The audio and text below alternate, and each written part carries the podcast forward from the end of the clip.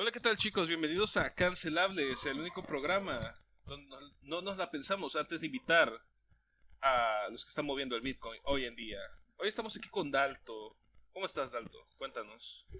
Muy buenas, Mephisto. Muchas gracias por, por la invitación. Y nada, estoy contento de estar acá con, con todos ustedes y con Damián.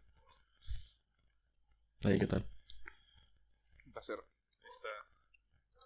Este, y bueno, te traemos aquí, este, por, bueno, digo, nos conocemos desde hace ya, ya algún tiempo. ¿Tú sabrías decir cuánto? Yo la verdad no. Creo que ya como un año y medio, dos años, quizá. Por ahí.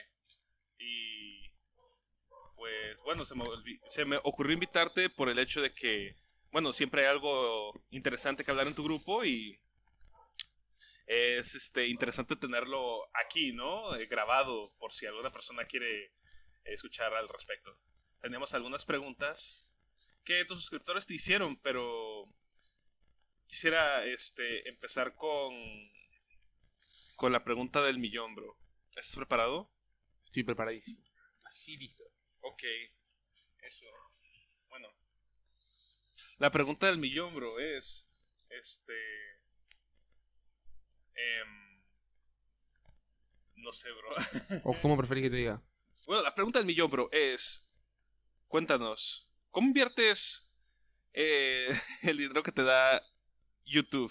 Que tengo curiosidad, porque últimamente con el crecimiento explosivo que ha tenido tu canal, em, me lo he preguntado, porque bueno, tienes otras fuentes, pero YouTube me parece... Y Twitch, algo que... que, que, que no sé a dónde va destinado eso. Cuéntanos un poco de eso. Ok, el dinero de Twitch y mm, principalmente el de las donaciones, que es el que se gana de Twitch, no es tanto como parece, yo lo revelo. En el último, los últimos 28 días en Twitch, imagínate que no generé ni siquiera 50 dólares en Twitch. El primer mes sí he hecho 200, 200 y pico. Eh, pero después no hice ni 50. Lo que sí es un monto bastante alto es el de, el de YouTube. Eh, que bueno, nada, yo lo invierto generalmente en activos nuevos cada tres meses, que es una meta que me puse, que es generar un activo nuevo cada tres meses. No solamente lo de YouTube, sino lo de las otras fuentes que tengo. Eh, digamos, lo uso para, para hacer inversiones que generen activos cada tres meses, para después diversificar y en caso de que se muera alguna fuente o caiga o genere menos, no, no estar varado sin nada, ¿no? Digamos, tener muchos activos para, para Claro. generar eh, ingresos por doquier. Bueno, me imagino que te preguntarás, este, Mephisto, ¿por qué iniciaste tan fuerte con, con ir a preguntarme al cuello eso? Bueno, y es que, bueno, para los que verán este podcast, supongo que se darán cuenta de que, pues, Dalto ha dado un crecimiento explosivo alrededor de lo que viene siendo este año. La verdad que es una cosa de admirar. No... Supongo que los cursos tienen mucho que ver, pero... Dime, bro, este... ¿Cómo se te ocurrió? O sea, respecto a los cursos. Ok, primero, eh, yo siempre tuve el objetivo de enseñar programación. Pero llegó un punto en el que el canal se empezó a convertir un poquito de programación con el lado orientado a, digamos, habilidades personales. Ejemplo, conocimientos de marketing, algún Claro. otro concepto de economía, pero nunca desviándose de programación. Entonces se me ocurrió crear un curso de desarrollo web, que era el objetivo en parte, estaba orientado con el objetivo del canal. eh, y arranqué con el curso de HTML. Lo subí, le fue bastante bien. Y de repente me di cuenta que después de los tres meses, perdón, o dos meses, no recuerdo, creo que fueron dos meses, el video no paraba de levantar visitas. Era el video que más visitas levantaba en las últimas 48 horas. Todo el tiempo, o sea, todo el tiempo iba y decía en las últimas 48 horas ha levantado, no sé, mil visitas. Y venía dentro de, dos días y decía ha levantado 1200. Y no paraba de aumentar, aumentar, aumentar, que en ese entonces, eh, o sea, ahora no es nada, pero 1200 visitas cada 48 horas en un video hace un año y pico atrás era bastante. Así que, mm, digamos, en ese entonces sí lo tuve en cuenta y lo consideré. Y ahí fue cuando dije, bueno, vamos a, seguir por esto. Es lo que la gente le gusta. Mucha gente me dijo que, que le, le encantó el curso, le fascinó, que quería que siga. Que de hecho era el objetivo mío. Yo quería hacer los cursos de desarrollo web, pero Claro. tampoco quería hacer cursos que no tengan impacto.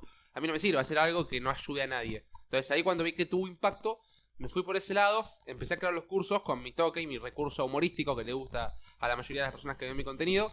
eh, la forma en la que edito, digamos, el dinamismo que le meto a- al contenido y demás. Y bueno, de a poquito con el tiempo fue creciendo hasta que enuncié el curso de, perdón, anuncié el curso de JavaScript, que dije que iba a ser una bomba por toda la gente que iba a formar parte del curso, por la producción que había detrás, por lo que implica en sí ese curso.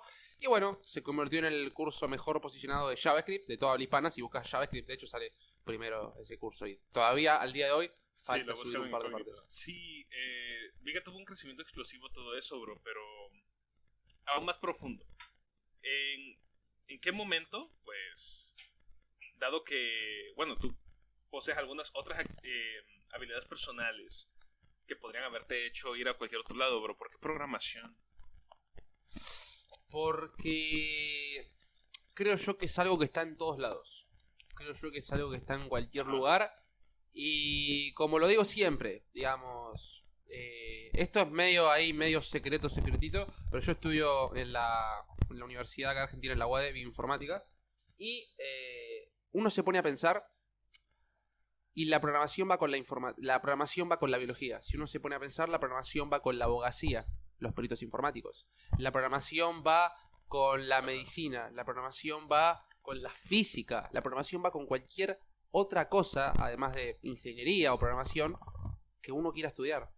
Entonces, si uno se pone a pensar, la programación puede llegar a aportar, digamos, eh, reforzar, hacer más productivo cualquier tipo de área de las ciencias o de cualquier tipo de ingeniería. Por eso creo yo que aprender a programar es algo que es estúpidamente importante sin importar si sos eh, médico, si sos, eh, digamos, eh, físico, si tenés alguna rama del conocimiento o científico o de ingeniería, práctica, técnica, teórico, sí o sí, para mí, es de vital importancia aprender a programar para llevar esa, ese rubro a otro nivel.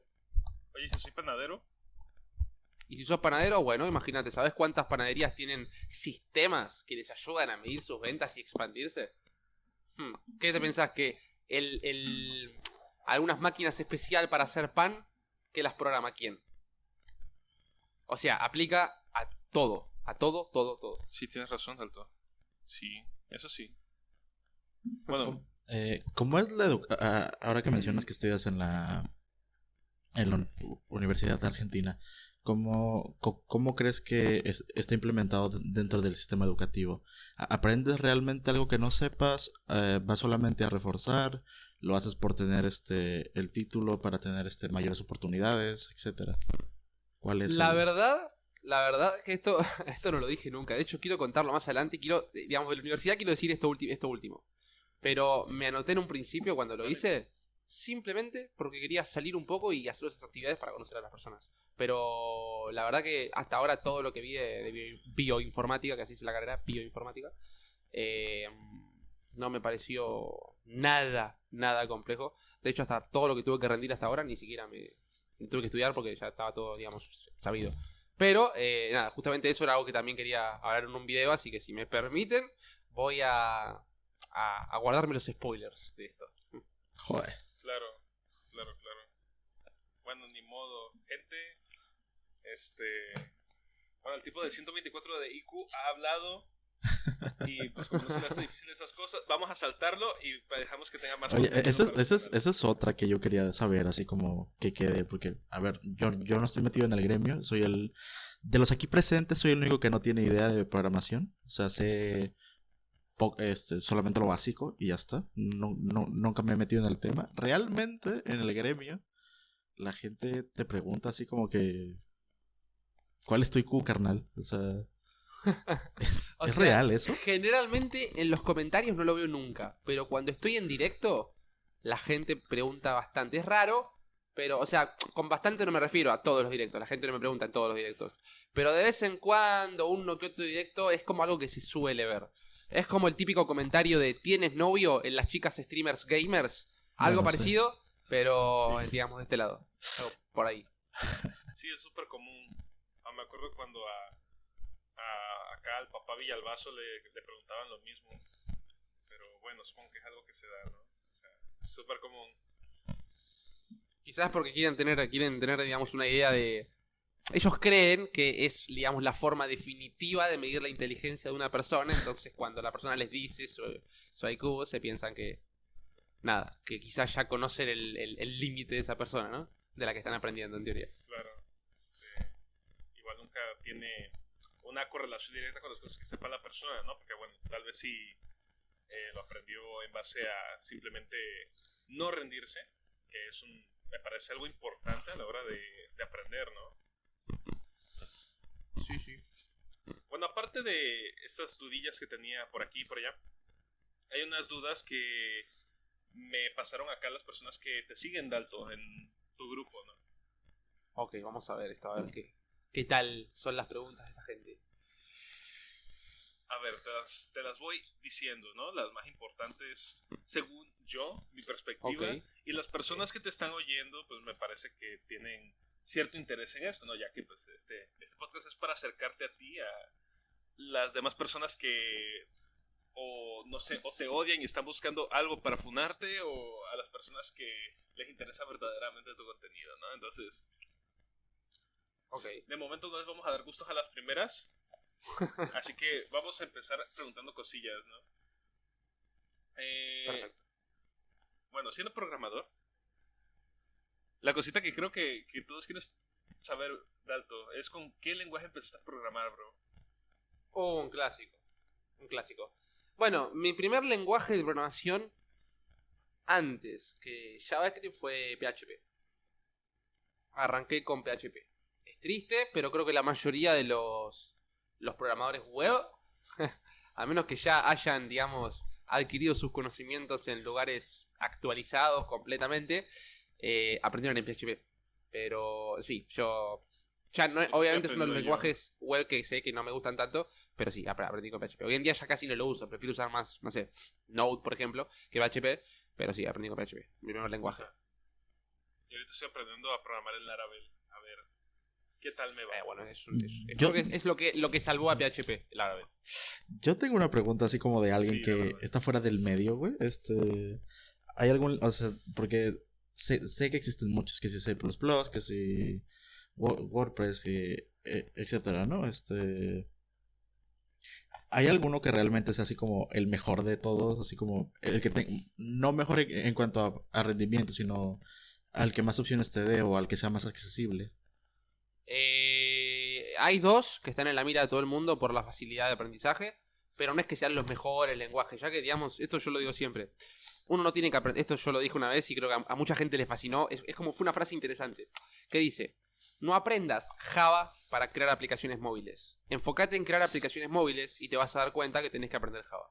O sea, ¿a qué va con esto? A que enfócate en algo que quieras hacer. Y en base a lo que quieras hacer, vas a tener las herramientas que te van a permitir construirlo. Si vos querés pintar una pared, ¿qué herramientas tenés a tu mano? Bueno, un pincel y pintura. No puedes agarrar un marcador y un papel porque no te va a servir. Entonces, si vos querés, por ejemplo, hacer análisis de datos en tiempo real en una página web, puedes usar, no sé, JavaScript, Node, eh, React. Ahora, si querés hacer eh, por ahí un análisis de datos eh, un poquito más profundo, algo así como Business Intelligence, puedes usar R. Si querés crear inteligencia artificial, puedes ir más, por ejemplo, por Python. Entonces, es depende de lo que quieras hacer, la tecnología que tenés que utilizar. Pero eh, las que más se recomiendan aprender, que son como multiuso, son Python, Java. Java es un poco más complejo, pero, pero también es, es una de las primeras tecnologías que uno suele aprender. Quiera o no, es de las que se suele aprender. Pero yo particularmente recomiendo Python y JavaScript. De hecho, tengo ese curso de JavaScript que ya mencionamos, pero ahí, yo siempre que me preguntan qué aprender, digo, mira, a ver, eh, a si verlo. yo, si dependiera de mí, JavaScript. Pero Python, aprendan Python. Vayan a verlo, chicos. El curso está ahí. Es gratis. Es gratis, banda. Aprovechen. Exactamente, es gratis. No Aprendan. tienen que poner plata. Esa es otra, güey. O sea, ahora mismo, eh, a mí en general me explota la, la cabeza con lo fácil que, que es aprender cosas nuevas. O sea, si ahora mismo le vas a, a tu abuelo, de 60 años, bueno, de 80 años, y, le dices que aprendiste a, programar de- desde tu casa sentado en la, en la computadora, yo creo que les vuela la cabeza, o sea, o, decirles, no, pues es que a- a- aprendí inglés, abuelo, y mira, este, tengo un título ahora, eh, y es como la facilidad con la que puedes acceder a todos este- eh, estos conocimientos. A mí personalmente me vuela la cabeza totalmente. Es que si te pones a pensar, Como, ¿por qué esto hace que me 20 la años atrás era imposible. Sí, y ha avanzado muchísimo. O sea, ahorita gente como tú que, que podría ser considerado como un prodigio, por así decirlo, por este por una u o- otras cosas, pero pues hay gente en, en muchos otros campos que a lo mejor no han sido tan exitosos, etcétera, que han aprendido conocimiento de la nada, o sea, con, o sea, ya sea con un celular o con una computadora, pues han logrado adquirir cu- cu- cualquier cantidad de, de conocimientos. Claro, es que estamos en la edad de la información y eso es justamente lo que la caracteriza, ¿no? Que la información circula cada vez más rápido y, y de forma más efectiva. La desinformación es otro problema, pero bueno, eso ya es tema para es, otro tema, ¿no? El punto es que, digamos, si un profesor que te explica eh, que, digamos, te, te muestra la fórmula de Bhaskara por ahí para, para resolver eh, trinomios, quizá, eh, ecuaciones de grado 2, por ejemplo, tranquilamente uno podría verlo en internet, como ese mismo profesor te las explica ahí. Tranquilamente uno podría ver, por ejemplo, cómo funciona algún algoritmo de deep learning, como por ejemplo las redes neuronales no convolucionales, y te lo puede explicar un profesor que está en la universidad a una persona que tiene, no sé, eh, por ahí, no, no sé, bajos recursos, si está en su casa sentada con su celular, o también se lo puede explicar a los 50 alumnos que tienen la clase. Pero ¿qué pasa? Ya existen dispositivos que permiten que ambas tengan la misma capacidad de recibir esa información. De que la persona que está sentada sin recursos, solamente con acceso a Internet y un dispositivo para acceder a ello, pueda tener el mismo nivel de acceso por ahí que la gente que quizá paga universidades privadas y aprende contenidos, digamos, eh, estúpidamente avanzados. Sí, bien, ah, aquí podemos entrar en, en el debate de que, que realmente merece la pena a día de hoy entrar a una universidad. Probablemente sí, porque los, los güeyes que hacen investigaciones y todo eso, pues realmente son, son universitarios, no son gente que aprendió en, en Google, güey. Cómo funcionan las bacterias y Yo y creo todo que si eso. no tienes para entrar, no deberías. Sí, Sí. es, es, es- es subjetivo eso, porque una de las cosas que sí te da que es innegable es la, disci- la disciplina. El hecho de tener que hacerlo y tener que cumplir con todo. Ahora, digamos, si vos querés aprender biología y te van a hacer estudiar un libro, ese libro lo puedes estudiar dentro y fuera. A ver, solamente que si tenés una persona que se enfoque más en tu aprendizaje va a ser más efectivo, pero no es que es la única forma de aprender. Eso era hace años atrás, décadas quizá, que la universidad era la única forma de aprender. Ahora, si uno tiene la posibilidad de ir, que no la desperdicie, es una buena posibilidad, pero que no deje de lado el aprendizaje autodidacta. ¿Cuántas veces hemos visto personas que van a la universidad y debaten con los profesores, ganándoles incluso? Eh, o sea, es totalmente común eh, el aprendizaje autodidacta hoy en día y, y de hecho yo recomiendo que toda la gente que a pesar de que está yendo a la universidad, eh, que digamos le guste seguir aprendiendo, que aprenda por su cuenta, que haga proyectos mientras aprende y que siga reforzando conocimientos por su cuenta porque uno no tiene que tener en cuenta que, ah, mira, estoy aprendiendo por universidad, digamos, llevo tres años, estoy aprendiendo y bueno, me quedo hasta acá porque es lo que ya tengo en mente y lo que supuestamente debería haber aprendido para tres años de carrera que, que voy. No, no tenés que pensar así, tenés que agarrar y decir, bueno, mira, imagínate si en estos tres años hubiese reforzado con conocimientos afuera de mi casa, imagínate si hubiese hecho mis proyectos personales, o sea, estarías mucho más preparado para el mundo laboral que lastimosamente la mayoría de personas que terminan una carrera no lo tienen, no tienen esa capacidad de salir. Entonces, a ver, si, si, si me permites moverme a otro tema, porque yo creo que ya hemos dicho, bastante sobre la educación. Eh, hay algo que a la gente pa- aparentemente le interesa mucho y es el, el tema de las cri- criptomonedas. ¿Cómo, ¿Cómo haces para entrar a este mundo? ¿Cómo funciona este mundo? Bien, a ver. Hay que tener en cuenta primero lo siguiente. El dinero como lo conocemos, ¿ok? Es simplemente una confianza. Es yo confío que este billete, un papel, tiene valor porque todas las personas confían en ese mismo billete y si una persona se lo da a otra, la persona cree que realmente tiene un valor. Porque si de repente todos los billetes cambiaran, ¿ok? Y la ley, la ley misma, no aceptara esos billetes, nadie, nadie querría tener un billete que no, no, no tiene valor real. Pero, ¿qué pasa? Nosotros le damos valor, porque ¿qué es lo que realmente vale más? ¿Una manzana o un billete? Digamos, si no existiera sociedad, la manzana nos va a dar mucho más que un billete de 100 dólares. Mucho más. Entonces, ¿qué pasa? Ahí nos podemos dar cuenta que sirve simplemente como un bien de intercambio para usar como moneda. ¿Qué pasa? La moneda, este valor, este, estos billetes, ¿no? Este tipo de unidad de cambio, están reguladas por entidades bancarias o por algún organismo. Y ahí es donde aparecen las criptodivisas. Digamos, redes descentralizadas, ¿ok? Basadas en tecnologías como blockchain, que lo que permiten es descentralizar estas, estas divisas, haciendo que no sean reguladas ni por nada más ni por nada menos que eh, la oferta y la demanda. Hay casos particulares, pero las que se basan en blockchain puro y duro, como por ejemplo Bitcoin, dependen solamente de oferta y demanda. Y ahí, ok, ahí es cuando entra el libre mercado y se termina de ir de una vez por todas el Estado como intermediario de las cripto. Por ende, ya podemos tener una nueva propuesta de medio de intercambio descentralizado que no depende de nadie. Ahora, ¿cómo funciona esta red? Simple. Esta red lo que hace es, digamos, lo voy a explicar con, con manzanita, digamos, no, no me voy a meter en tanto en detalles técnicos. Básicamente es como, digamos, tener 100 computadores, 100 computadores, y que cada uno de esos 100 computadores se encargue de procesar las transacciones de la gente que quiera comprar o vender Bitcoin, ¿no? Entonces, ¿qué pasa? Cada una de esas 100 personas usa los recursos de sus computadores para poder procesar todos esos datos y que el sistema sea seguro, porque las 100 personas procesaron lo mismo. Entonces no, es más seguro de esa forma porque no hay, si una persona tiene algo distinto al resto, entonces es, algo falso. Pero como las 100 personas que están, eh, digamos, eh, procesando la transacción tienen lo mismo, ya podemos decir que es un sistema seguro. Ahora, ¿qué ganan estas personas por hacer que vos y yo podamos intercambiar Bitcoin? Simple, ganan un pedacito de ese Bitcoin. Y esa gente son los mineros, los que ponen los recursos de sus ordenadores para que realicen cálculos matemáticos, que en este caso se hacen, por ejemplo, con las tarjetas de video, em, o cualquier dispositivo especial para minar que pueda tener esta capacidad de procesamiento, que lo que hace es, bueno, se queda con un pedacito de ese Bitcoin que se está eh, transaccionando. Entonces, lo que hace el ordenador es le dice a la red, che, mira, esto que está acá es la prueba de que yo aporté sobre ese Bitcoin. ¿Cómo? ¿Minero como tú? Exactamente, exactamente, como yo. Yo lo que hago, mi ordenador lo que hace, básicamente, es procesar, digamos, eh, cálculos matemáticos a mil por hora para que, digamos, estoy, estoy creando Bitcoin. Literalmente lo estoy, estoy ayudando a crearlo, porque hay 21 eh, millones de Bitcoin, digamos, y hasta ahora eh, no se crearon todos. Entonces lo que hacemos los mineros es crear estos Bitcoin y estamos para demostrar que, que nosotros ayudamos a crearlo, damos una prueba de trabajo y a, cambio de esa prueba de trabajo nos dan un pedacito de Bitcoin. Eso es lo que hacemos los mineros. Básicamente, si uno quiere saber cómo minar, es tan simple como, digamos, tenés tres formas. Una, simplemente le das tus recursos a alguien que ya tenga todo un sistema instalado.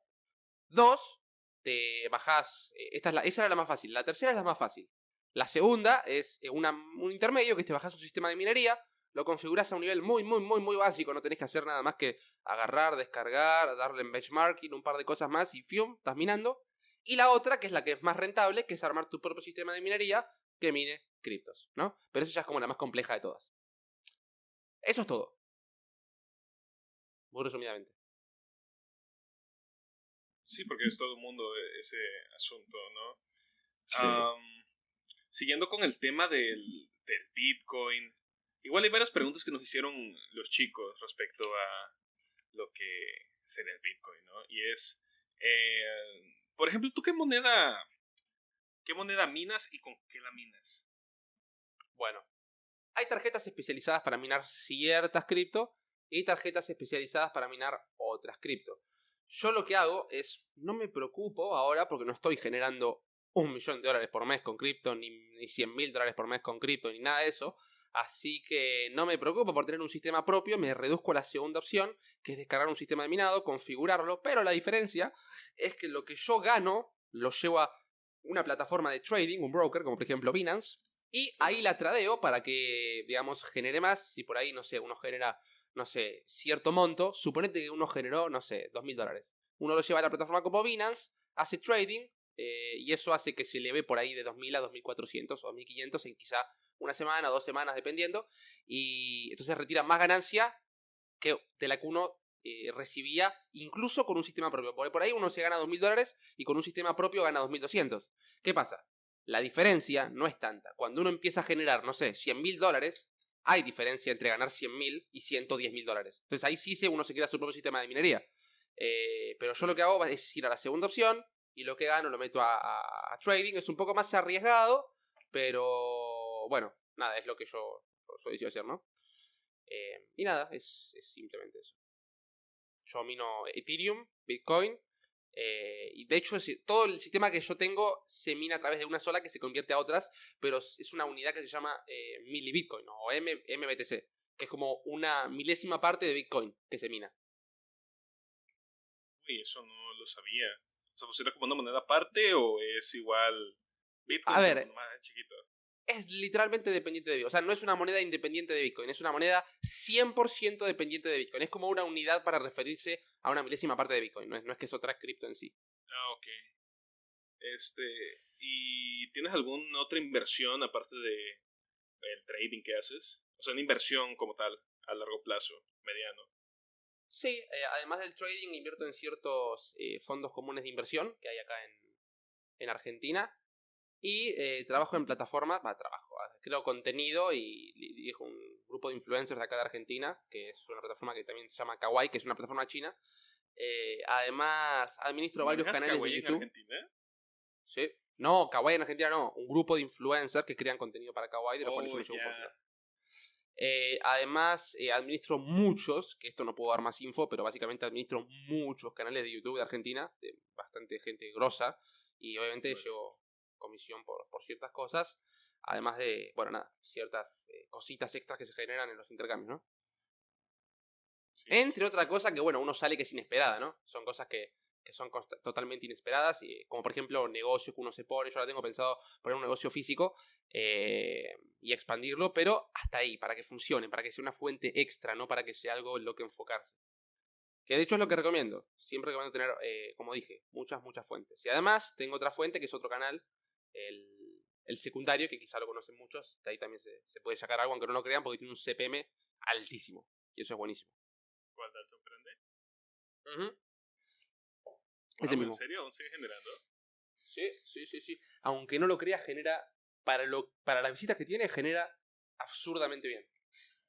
Rayos, viejo. Oye, y sé que estás muy ocupado con, bueno, ciertos asuntos y aparte, pues, el canal de Twitch, los cursos de, de JavaScript que estás haciendo ahorita, que los estás haciendo a un ritmo más que eh, brutal. O sea, no, yo no podría llevar un ritmo así. Em, ¿Tienes pensado algún momento volver a ese canal o a, bueno, los otros que las otras personas no conocerán? Es que tarde o temprano siguen siendo fuentes de ingresos. Por ejemplo, esta Sí. Twitch no la mencioné, también eh, es casi nada, no genera nada, como ya les comenté, pero todo suma. Imagínate tener, no sé, 20 Twitch. Sí genera. Eh, o, o Twitch, no sé, do- un Twitch, pero con los ingresos del primer mes. Son fuentes mínimas, pero generan. Así que tarde o temprano voy a retornarlo. Y canales como Dalto Emprende, como dije, tienen CPMs altísimos, así que por ahí, por mil visitas, gano mucho más en Dalto Emprende de lo que puedo llegar a generar con Soy Dalto. Por ahí hasta unas 5 veces más. Y es una locura eso. Entonces, eh, también eso de enfocarme, y eso que, mira, para que te des una idea, Soy Dalto genera unas 9 veces más de lo que generan los canales normales con mil visitas. O sea, tiene un CPM 8 veces mayor, entre 8 a 9 veces mayor al del promedio. Y soy y Dalto Emprende tiene unas 4 a 5 veces más que Soy Dalto. O sea, es una locura el, el de Dalto Emprende. Es abismal. Entonces, eh, tarde o temprano voy a tener que dar bola porque además forma parte de la, misión del canal. No es, digamos, está bien, o aprendí a programar, aprendí a hacer aprendí a hacer lo otro. Y ahora, en caso de que decida ir más por el lado mi propio negocio, ¿a dónde voy? ¿En dónde me quedo? Porque está bien, quiero entrar a trabajar en una empresa, todo muy lindo, pero ¿y si quiero ser independiente? Bueno, y de ahí va toda la gente de alto emprende que tengo pensado retomarlo, pero ahora como estoy ocupadísimo hasta las bolas. Ahora no, estos últimos días estuve un poco más tomándome descansos, más eh, además por el tema del COVID que tuve, y estuve más muchísimo más relajado, pero necesitaba un descanso porque tuve una época en la que estuve con la cabeza mil, totalmente estresado y no podía más, o sea, no, no paraba, dormía 4 o 5 horas por día, eh, y, no es que dormía 4 o 5 horas por día y, y después trabajaba, no sé, eh, 10, 12 y descansaba entre medio, no, no, trabajaba sin parar, era, era, era lo necesario para sobrevivir, digamos, comer y cagar, pero después era trabajar, todo trabajar, trabajar, trabajar, o sea, era eso, y, eso me hacía mal. Entonces supe llevarlo y me tomé un descanso. Y ahora por eso estoy volviendo de a poquito con todo para hacerlo gradual y que no me, no me afecte tanto de vuelta, ¿no? Oye, Dalto, eh, a ver, este consejo te lo pido para las personas que nos oyen, ¿no? Y que dirán, bueno, Dalto, de este, el CPM, este, eh, para quien no lo sepa, es click per, eh, ¿cómo es? Click per, bueno, la- el, cl- el click Mil. por persona. Mil. Es lo que. No, CPM es. eh, eh, quantity per milestone, lo que te pagan Ah, cada mil visitas. O sea, el Vale. CPC es la cantidad por clic. Eh, oh, disculpa. quantity no by estoy muy familiarizado. CPC es Este, por clic, CPM es por mil visitas eh, y digamos CPM es eso, justamente la cantidad que te pagan cada eh, mil visitas. Pero es un, es un valor en bruto, ¿no? Después tenés el RPM, que es la cantidad que te pagan cada mil reproducciones eh, con anuncios, digamos, la cantidad que te pagan en... eh, Vos tenés mil visitas en tu... ¿Tu video tiene 10.000 visitas? La cantidad que te pagaron por esas 10.000 visitas exactas. Eso es como el, el RPM, lo que te pagan cada mil visitas exactas. Sin contar el neto, sin contar el... Perdón, sin contar el bruto, todo es el neto, el RPM ya es el neto. Entonces son como Sí. tres indicadores que están buenos saber porque cuando uno también incluso es emprendedor y todo, son cosas que uno maneja por ahí hasta en, hasta en AdSense y demás, ya que hasta ahora uno tiene que incluso pagar por campañas, como el, por ejemplo, CPC, eh, con Google Ads o en Facebook Ads, así que está bueno también tenerlas en cuenta. Ok, bueno, pero la, la pregunta después de esta aclaración, que la verdad me sirvió mucho, porque yo pensaba que CPM era nada más por, por un clic, pero bueno, ya sé que es por mil. Eh, Ujú. Dime, Dalton, así, por experiencia, ¿tú cuál dirías que es el canal así definitivo? Que tú digas, bueno, quiero dinero, ¿qué canal pongo? Uf. Uf, uf, uf, uf. Muy buena, muy buena pregunta. Y la verdad es que hay varios. Yo no creo que un canal tenga todo, todo, todo, todo, todo hasta ahora. ¿ok? Hay canales que se están forzando. Hay canales que se... De hecho, eso, eso que dijiste vos es exactamente una de las cosas que quiero que tenga mi canal. No solamente, o sea, el objetivo es, digamos, lograr la próxima generación de programadores y que despertar pasiones real por el tema, pero digamos que cuando entres al canal puedas tener toda la curva necesaria para que, digamos, entres y salgas con trabajo. Hay gente que ya está consiguiendo trabajo con los cursos que tengo en el canal inclusive, pero imagínate que falta el backend todavía, bases de datos incluso, o sea, falta. Y aún así ya consiguieron trabajo. Pero, digamos, a un buen nivel, quiero decir, a un nivel interesante, eh, no, no vi ninguno hasta ahora. Uno de los más completos por ahí puede llegar a ser Platzi, quizá. eh, pero claro, hay una empresa detrás que crea contenido, o sea, es, es bastante grande. Es bastante grande. eh, después tenés canales en inglés, que son en inglés. En español es, es bastante complicado encontrar canales. Porque claro, la gente está empezando en esto ahora. Y no, uno no se toma un año en construirle una carrera a una persona. O sea, imagínate que por ahí si una persona tarda dos años por ahí en, en, conseguir un trabajo muy, muy, muy bueno aprendiendo cosas técnicas, no cosas como inversiones y eso, sino cosas más técnicas. Por ejemplo, aprender a programar. Uno por ahí puede ganar muy bien si estás dos años aprendiendo a programar. No hace falta que estés cinco años como una carrera o, tampoco tres meses. Por ahí en seis meses ya podés conseguir algo normal, un año algo bueno, dos años quizá algo muy, muy bueno. Y es así. O, en o mucho antes si te pones las pilas y haces las cosas de manera muy intensa, ¿no? Pero tomándote tus descansos y demás. Entonces, eh, imagínate si una persona le toma eso a aprender, imagínate cuánto le cuesta a la persona, a la otra persona o al grupo de personas crear ese contenido para que la otra persona aprenda. Si vos consumís una hora, esa hora que vos consumiste, a la otra persona probablemente le costó 20. Entonces, imagínate lo que es eh, eh, la cantidad de tiempo que se necesita para invertirle a un canal, todo el tiempo que tenés que tener para poder enseñar a una persona lo necesario para que gane muy bien. Por eso no hay, no hay canales con esto completo, eh, o quizá los hay, pero no los conozco, serán muy chicos, pero es raro porque si los hay, no serían chicos. Así que creo que uno de los más completos que hay es Platzi, y Ajá. próximamente, dentro de un par de, de quizá uno o dos años, el mío seguramente que ya estoy trabajando incluso hasta en, en un propio equipo, ¿no? Pero Claro. sí, es, Platzi, Platzi me encanta, yo lo digo siempre. Quizá hay algunas muchas cosas en las que difiero, pero a nivel programación me gusta mucho. Después tenés canales amigos que yo los uniría, o sea, yo no separaría los canales, yo los uniría. O sea, yo uniría por ahí el mío con el de Hola Mundo y con el de de Biblioteca eh, y con el de quizá para motivarse de vez en cuando el de Juan Villalbazo y para entretenerse y reírse el de Absolute. O sea, es como, por eso somos una comunidad justamente, porque si Claro. nos unís a todos tenés todo lo necesario, pero por separado es muy difícil que tengamos eh, todo en un solo lugar. Más que nada porque cada tema habla de cosas distintas. Yo no puedo explicarte nada de mobile, porque no tengo, mi canal no va de eso, pero por ahí si me junto con Bryce y nos te damos todo nuestro contenido, quizá tenés un curso completo gratis de, de Android, en, en Swift, por ejemplo, perdón, en iOS de Swift, ¿entendés? Y, lo, y lo- ya está, y tenés eh, desarrollo web regala, ¿no? y Swift. Exactamente, a veces los regalan, entonces, y además el contenido que tiene gratis en su canal, que es muy bueno, entonces lo que digo es, no creo que haya un solo canal en el que entres y digas tengo dinero. Hay varios, no hay ninguno 100% completo. Hay varios en los que entras y te podés llevar dinero, o sea, entras y te llevas conocimientos en realidad, que eso te da dinero. Como el mío, que digamos con lo que se tiene es muy difícil conseguir un trabajo de programador web, pero sí de maquetador, de frontend básico, de junior con los primeros empleos y armar tus primeros proyectos profesionales. Eso es, posible con el mío y con el de algunos más. Pero algo así como entrar y conseguir un trabajo de 5 mil dólares, por ejemplo, todavía no conozco ningún canal que, que lo tenga, ¿no? De, por lo menos de tecnología. Y es una de las cosas a las que apunta Soy Alto. Claro, este. No, no, yo, sí conozco uno. Dime. Este, hay uno que es de un tipo que es este. que sube videos en la cárcel. Yo creo que ese perfectamente te puede enseñar a ganar 5 mil dólares después de ver sus videos. Pero no creo que termines muy bien. ¿Ese Shemka?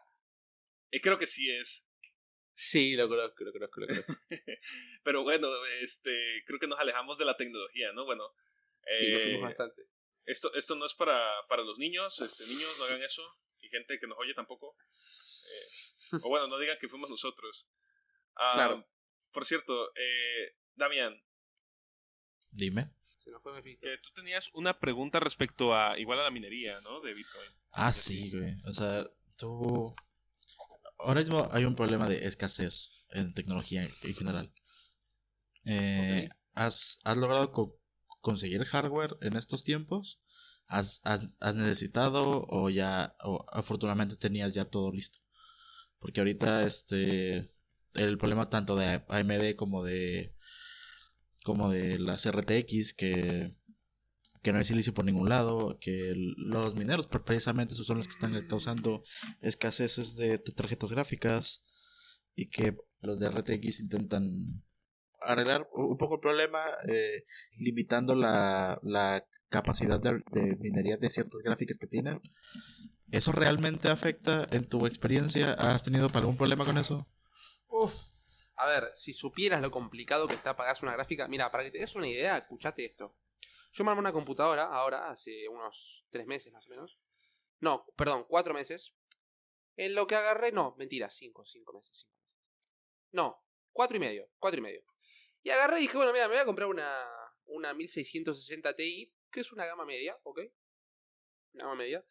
En lo que agarro y estaba a 30 mil pesos argentinos. Para que te des una idea, en ese entonces eran quizá unos, al valor del Blue y eso, ya te saco el cálculo, unos, ¿cuánto? 45 mil pesos, no, eh, 200 eh, dólares más o menos. 200 dólares estaba esa tarjeta.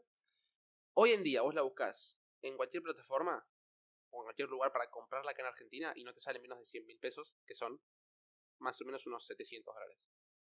O sea, es increíble cómo se duplicó, triplicó y hasta casi cuadruplicó el precio de las tarjetas gráficas.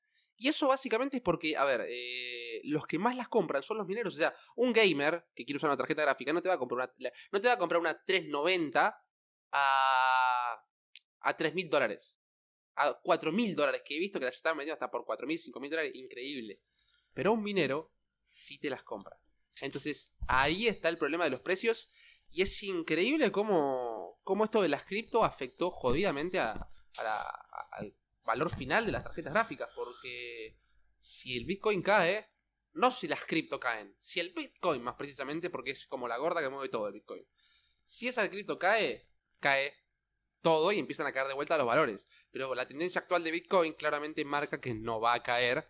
Por ende, los precios de las tarjetas gráficas van a seguir subiendo y esto me asusta. Yo lo que hago es conseguir tarjetas gráficas usadas o que la gente haya comprado hace cuatro meses. Que, a ver, si una persona agarra y, compra, no sé, 10 tarjetas gráficas a mil dólares y después están tres mil dólares, si las vende a dos mil, ya hizo negocio. Hay gente que lo hace. Entonces, es una reoferta. Si la compró a mil dólares y la quería vender a mil doscientos y de repente el valor es de 3.000, las venden a 2.000, 2.200 y, y lo consiguen. Entonces yo las, compro o usadas o eh, en stock antiguo. Entonces las compro de esa forma, casi a mitad de precio de lo que deberían estar normalmente o con mucho descuento. Y siguen siendo exactamente lo mismo y tienen el mismo nivel de minado y generan más rentabilidad porque me costó menos. Eh, algo, algo que me gustaría agregar aquí, es para lo poco que sé, eh, si, si alguien de aquí que está escuchando esto quiere o está interesado en adquirir una tarjeta ahorita, este, pues, no tengan ningún tipo de reparo en comprar este usadas, porque normalmente los que las están vendiendo ahorita pues son o, o son gente que pues, está intentando engañar bots, porque lo, lo más común es que Sí. de que pro- pro- programan bots para que los rusos los, los compren, pero pues son estafas. Eh, pero la gente que de verdad vende tarjetas gráficas, eh, las tarjetas gráficas cuando se usan para minados se ponen a... Normalmente las, las suelen programar al, al mínimo. Entonces realmente no es tan demandante como correr un juego así con, con RTX todo en ultra, así que es completamente seguro. O sea, todavía le, le van a poder sacar unos cuantos años a, a su inversión. Así que, pues, no tengan reparo. Si ven que, que los güeyes de Nvidia les quieren vender este, las tarjetas estas que, que no tienen puertos, no las compren, obviamente. No es una buena idea. Es, es este. Aparte de ser una solución impráctica, generas este, más residuos y, y más pedos ambientales que ya suficiente tenemos, creo yo. No, obvio, obvio. Además, el hecho de que no es sencillo hoy en día conseguir una tarjeta de por sí, menos vas a aceptarlo en ese tipo de condiciones. O sea, imagínate que hay. A ver, es como comprar un.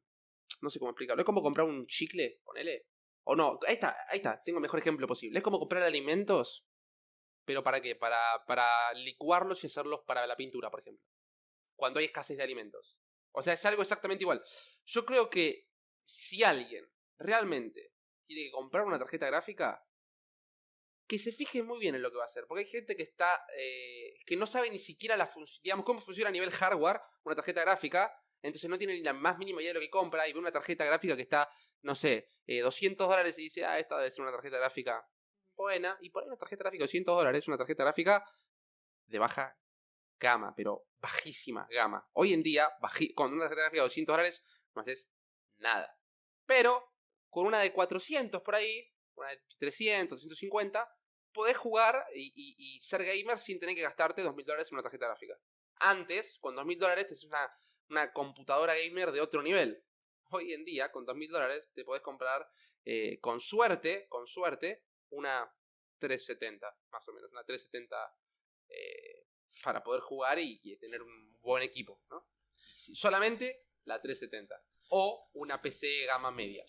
Es que si, si nos vamos a, a, las, a las medias, realmente si tú, te, si tú buscas, por ejemplo, eh, en Steam, las gráficas más utilizadas sigue siendo la 1050. Es, es, es el rey absoluto, o sea, realmente el mercado se ha sa- saturado tantísimo, es solamente por los mineros, y es una cosa real. Pero la gente no está tan interesada en, en actualizar gráficas, o sea, si, si ya tienes una gráfica que te funciona lo suficientemente bien, probablemente no, no se van a esperar a cambiarla hasta que ya no funcione. Es que eh, las empresas como AMD Intel se dieron cuenta que eh, al público al que tienen que apuntar es a la gama media. Por eso estaban apuntando a las tarjetas que costaban, no sé, 300, 400, 500 dólares. Que hoy en día cuestan 1000, 1500 y la gente ya las dejó de comprar y está comprando las que antes costaban 100, que eran de gama baja, eh, que ahora están 200, 300, 400. Entonces, eh, y ahora si te fijas, en vez de que las más vendidas sean no sé, la 1660 Super, la 1660 Ti y demás. Ahora las más vendidas son la 1050, la 1030 por ahí, con mala suerte, la 1050 Ti. Entonces, todo este tipo de cosas hace que el valor de, de- que, la gente esté dispuesto a pagar por las tarjetas gráficas sea cada vez menos, porque la misma tarjeta, la misma tarjeta gráfica que antes estaba 300 dólares, la gente no te la va a comprar a 500. Entonces, si vos la pones a 500, la gente no te la va a comprar. Y AMD se dio cuenta de eso. Y se dio cuenta que la gente no está dispuesta a pagar cada vez más plata por eso. Pero los mineros, sí. Y como los mineros, sí, entonces el precio sube y cada vez va a ser más diferente. eh, cada vez más diferencia entre los precios gaming y minería. Y eso es una pena porque va a dejar atrás a muchas personas que no tienen los recursos para conseguir. Fíjate que realmente han intentado mantener los precios más o menos.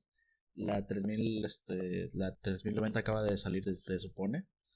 Y es, por lo menos en el video que, que hay ahí, este, de un canal, por ejemplo, Linux, tienen, este, ahí había anunciado que estaba alrededor de los 350. ¿Cuál fue el problema? Una semana antes de la salida oficial ya había páginas de internet que las ofrecían a más de mil dólares. Entonces, ya es un problema de, de revendedores. Exactamente, ¿no? Es, que hay gente que las vende, es que ese es el tema, no hay como no hay como algo fijo para venderlo, no hay un valor real. Hay gente que las puede llegar a vender por una, no sé, una 260 Super, que es una buena tarjeta para minería, por ejemplo, rinde bastante en relación calidad-precio. Hay gente que agarra y dice, bueno, mira, te vendo una 260 Super por mil dólares. Hay gente que agarra y te dice, yo te la vendo por 2000. Hay gente que agarra y te dice, yo te la vendo por 800. Y lo más loco es que el que la vendió 800, la vendió. El que la, la vendió a 1000, la vendió. Y el que la vendió a 2000, también la vendió. Y eso es lo más loco. Sí. Y eso genera a que mucha gente vea que esta gente que... No, pues es, es una cadena, güey. O sea, estás viendo que ese vato la vendió a, a mil dólares y dices, bueno, ¿por, qué yo no lo voy a vender a dos mil dólares también? Y se va generando una cadenita, los precios se, se inflan artificialmente por la especulación esta rara que existe y es una cadena de nunca acabar. Sí. sí, sí, sí, sí, Hay que empezar a sacar silicio de donde sea. Elon Musk, te necesitamos. Pero bueno, si quieres pasamos a... Ándale. Este, si quieres pasamos a otro tema, porque ya como que... Claro, claro. Oye, Dalto, he expuesto demasiado. Y no te importa si me meto un poco en, en, en, tus relaciones personales, ¿no? O sea, cómo conociste a tal o cual. No, no, Mande que estamos para eso, para hablar, para contar. Claro, claro. Este... Es que, bueno, quería empezar primero con... Con, bueno, con con un sujeto, ¿no? Acá, que bueno, ya sabes de quién te voy a preguntar, ¿no? Pero ese se me hace curioso ver la relación, no sé, este, el tipo con el que aprendí a mandar correos con PHP y de repente, pum, lo veo bailando con trajes bien extraños, ¿no? Y me gustaría saber cómo, cómo conociste a, a Ramsés, el, el tipo de las chicas de verdad les gusta el pollo frito, ¿no? Porque bueno, los que oyen supongo que algunos no sabrán. Bien. Eh, es una historia. Es una historia muy loca. Ajá.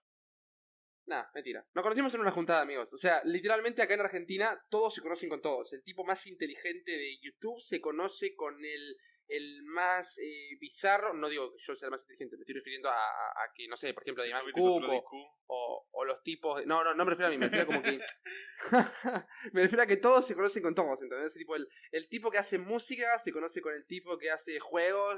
Entonces, eso es bastante loco en Argentina y está bueno, entonces, eso me permitió a mí, por grupos de amigos, conocerlo a, a ¿no? Que bueno, hoy en día nos juntamos bastante seguido, hablamos bastante y ya tenemos un tema, ¿no? Extraño. Este, no sé, igual, ya ves que por ejemplo a veces te, he dicho, ¿no? Este, tal sujeto, y tú me dices, ah, sí, sí, lo conozco, y así. Igual se me hizo extraño, en ese sentido. Pero a ver, saliendo un poquito de ahí, eh, quien sí se me hace muy curioso que, que se conozcan así, eh, de cerca, es, es este Lex Luthor en la vida real, ¿no? Este, nuestro estimado Julio Profe. Eh, no, Julio Profe lo conocí en un evento de YouTube. Eh, estábamos en un YouTube Space, que es un evento al que fui en 2019, creo. No, 2018. Sí, 2018. Y. Oh, no. No, fue, 2000, fue, 2019, creo. Bueno, no recuerdo muy bien. Bueno, creo que fue en 2019.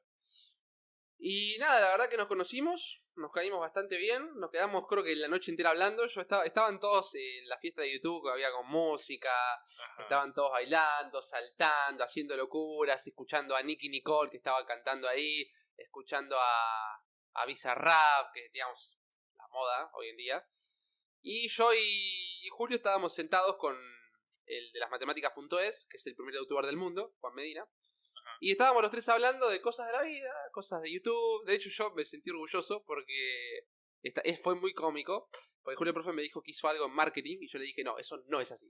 Y, se lo corregí y nos reímos los tres juntos. Es como cuando Juan Medina dijo, ah, mira, tú le estás diciendo eso a Julio. Y, Julio me dijo después algo a mí que me enseñó algo de matemáticas. Y desde ahí nos, nos quedamos hablando toda la noche y nada, la pasamos la verdad bastante bomba. Eh, a Julio le gustó lo que hacía, a mí me gustó lo que él hacía y de ahí empezamos a, hablar más seguido por un grupo que es el grupo de la Educom. Eh, el año pasado que, tuvimos esta Educom, que es como una reunión de youtubers eh, que hace YouTube, que YouTube reúne a los youtubers que consideran que, no sé, merecen ser reunidos, calculo.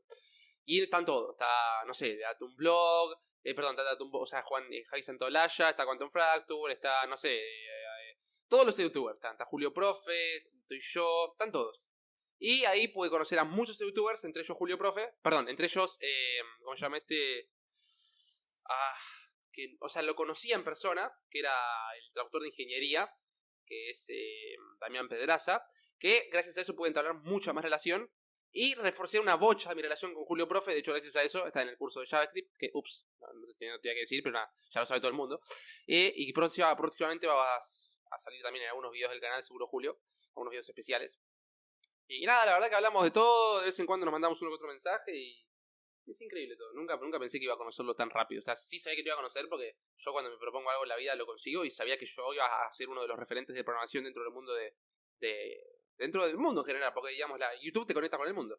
Así que yo siempre lo supe y, sabía que lo iba a lograr. Y, y, eso te trae como consecuencia conocer a personas eh, que son grandes de la industria, ¿no? Pero que sea tan rápido me sorprendió bastante. O sea, tienes un cartel, un panfleto aquí grandote en tu pared con la cara de Julio Profe. no. Tu objetivo? O sea, no, mi objetivo no era conocer a Julio Profe. Este. Mi objetivo no, mi objetivo es ser referente, pero eso trae consecuencias y la consecuencia es que, bueno, eh, a grandes entidades, entre ellas Julio Profe. De hecho, yo, por ejemplo, eh, sé que en algún momento me voy a ver en persona con, por ejemplo, Freddy Vega, y, estoy seguro de eso. Y estoy seguro que también me voy a ver en persona con un montón de otros referentes de la industria, y, y nada, ¿quién dice? Pueden salir cosas bastante, bastante grandes, ¿no? Pero, de hecho, mismo, esto, a ver, no lo puedo decir, pero nada, no importa, calculo que eh, tampoco es que, que me, me va a matar, ¿no? Pero estoy a punto de hacer un curso con eh, la plataforma de cursos de Night Gentil, el otro día tuvimos una videollamada, le gustó mi canal y puede ser que suba un curso a su plataforma, eh, Mastermind. Y, esto es una locura, porque, digamos, hablar con los referentes más grandes de tecnología y de educación del mundo, porque Julio Profe es uno de los, creo que es el youtuber más conocido del mundo. O sea, el más conocido del mundo. Y eso que es de habla hispana. No estoy hablando del más conocido de habla hispana, es el más conocido del mundo.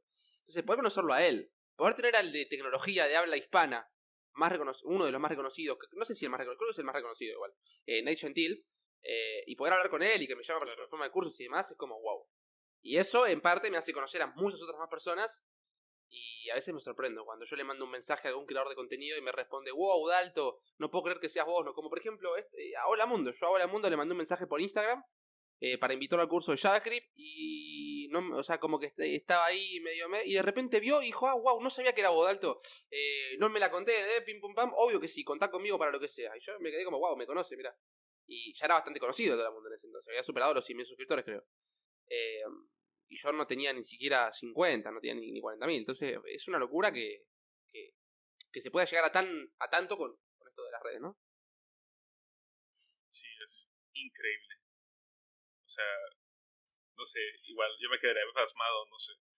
Julio Profe me deslumbra literalmente con, su presencia. Algún día le preguntaré eso a pero bueno, eh, tengo otra pregunta. Dime. Por acá. Y es de que Dalto, o sea, bueno, ya ves que durante un tiempo utilizaste el durante algún tiempo utilizaste la barba un poco larga, ¿no? O sea, algo.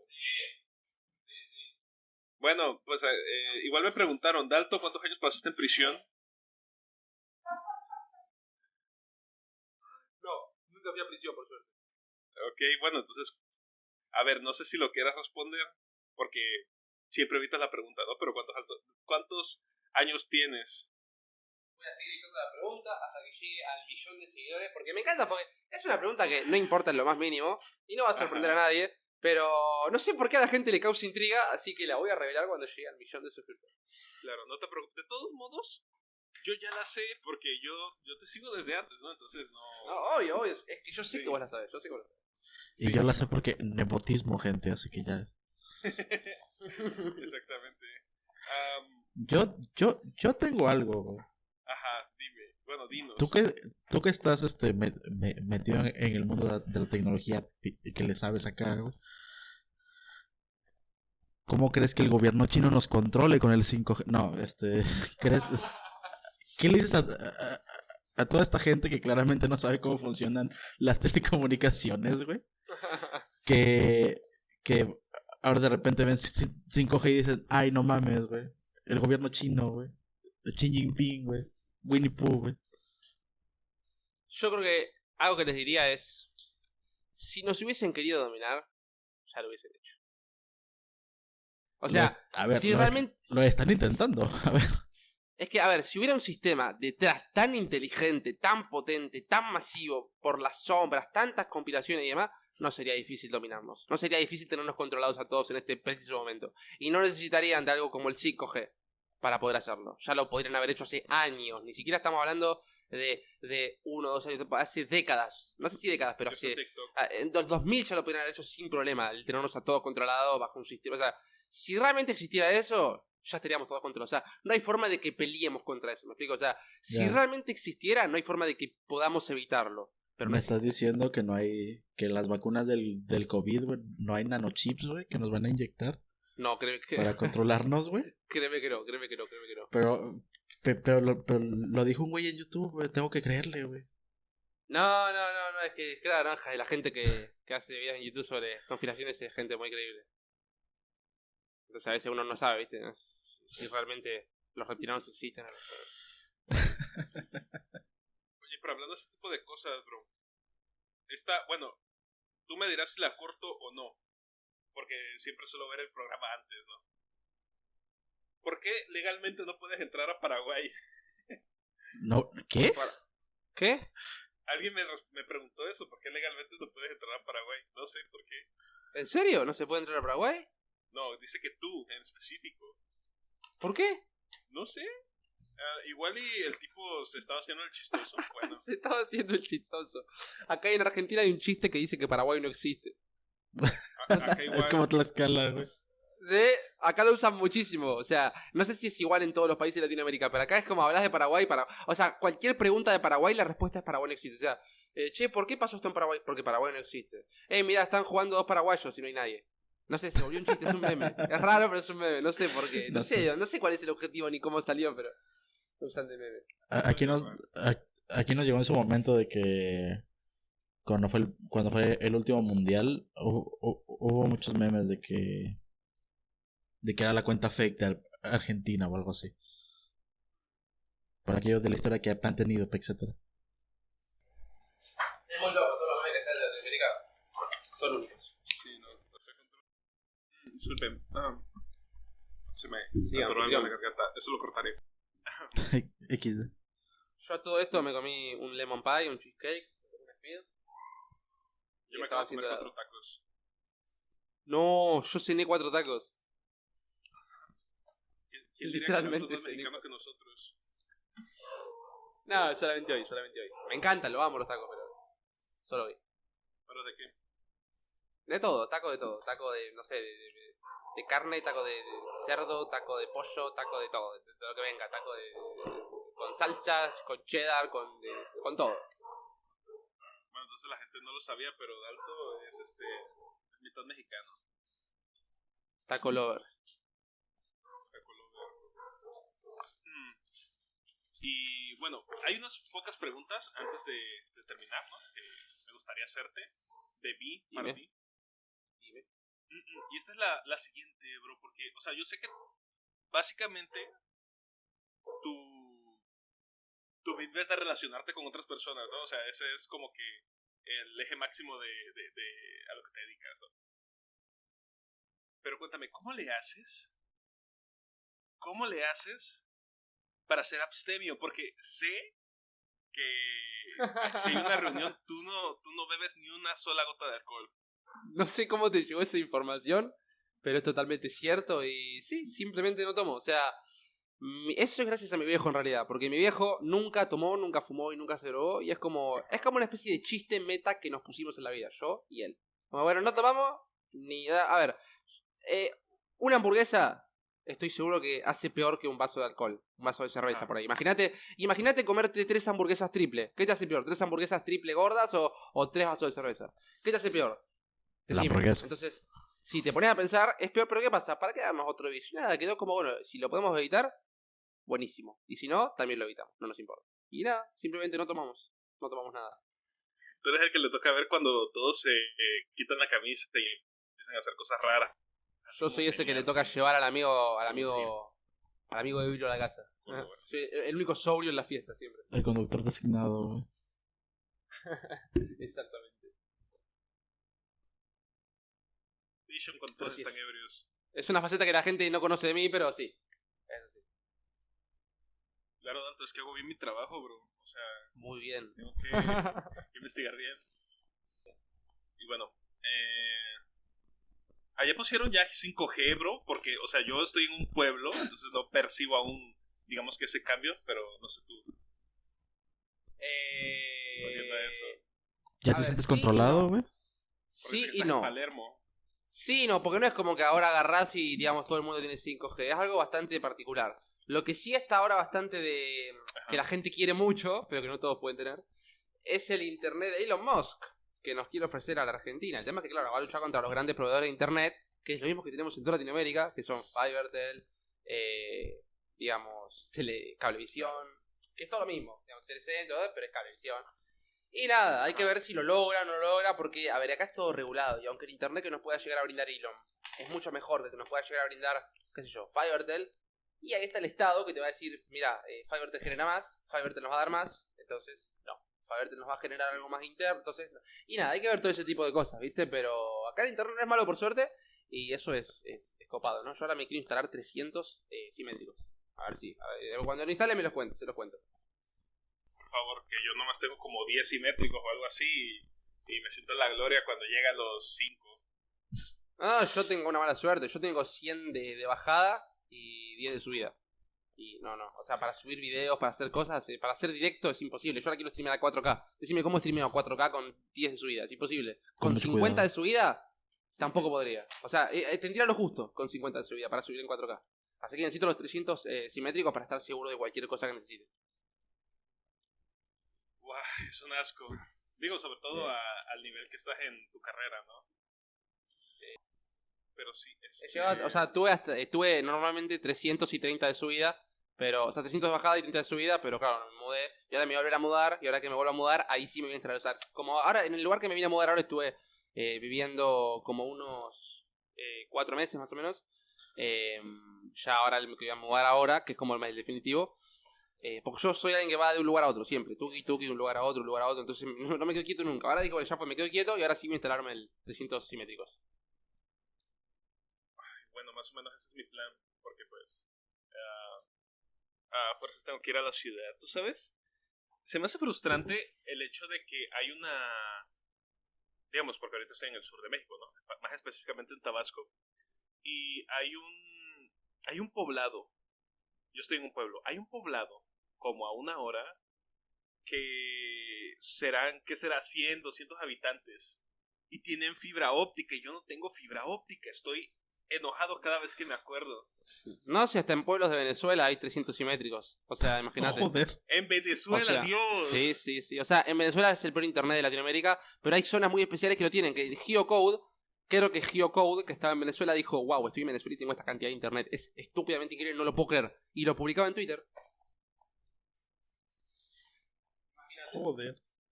Wow, yo no sabía, y eso que sigo el canal. Pero sí, este. Bueno. wow, la verdad que ya no sé qué preguntar, ¿no? Porque ya le preguntamos a Danto hasta. Este. ¿Por qué no toma? Entonces, bueno, ya. Creo que sería momento de ir terminando este programa. Estuvo muy interesante. Ok, Y- A mí me gustó la... Bueno, ok, a mí la verdad me gustó bastante la, la pasé de 10, la verdad. Eh, qué bien que lo hayas pasado bien, Dalto. Eh, esa es la intención. Pasarla bien y conocer un poco más a, a las personas que invitamos aquí. Me encanta, me encanta. ok. Me, me gustó bastante todo. Fue, fue muy lindo y las preguntas bastante interesantes, picantes y todo al mismo tiempo. Me, me gustó, me gustó. Este, digo, que sale, ¿no? Antes, antes de esto yo no sabía que minabas Bitcoin, la verdad. bueno, ahora ya lo sabes. Bueno. Pero bien, este... bueno, muchas gracias a todos los que nos oyeron. Eh, el programa va a salir el. Eh, bueno, esto lo va a alto. Esto va a salir el lunes aproximadamente, el lunes martes. Y. Eh, no Ok. sé, eh, las personas que se hayan quedado hasta el final, dejen su pregunta en el Instagram de nuestro invitado, arroba soydalto, en todas las redes donde se puedan imaginar. Y síganos en cancelables, eh, bueno, los cancelables en todas nuestras redes. Yo soy eh, Mefisto Contreras, arroba maismefisto, Yo soy Damián, arroba Damián Draiman. y los dejamos con esto. Muchas gracias por habernos escuchado. Los esperamos en otra próxima edición de Cancelables. Suscríbanse y hasta luego. Bye.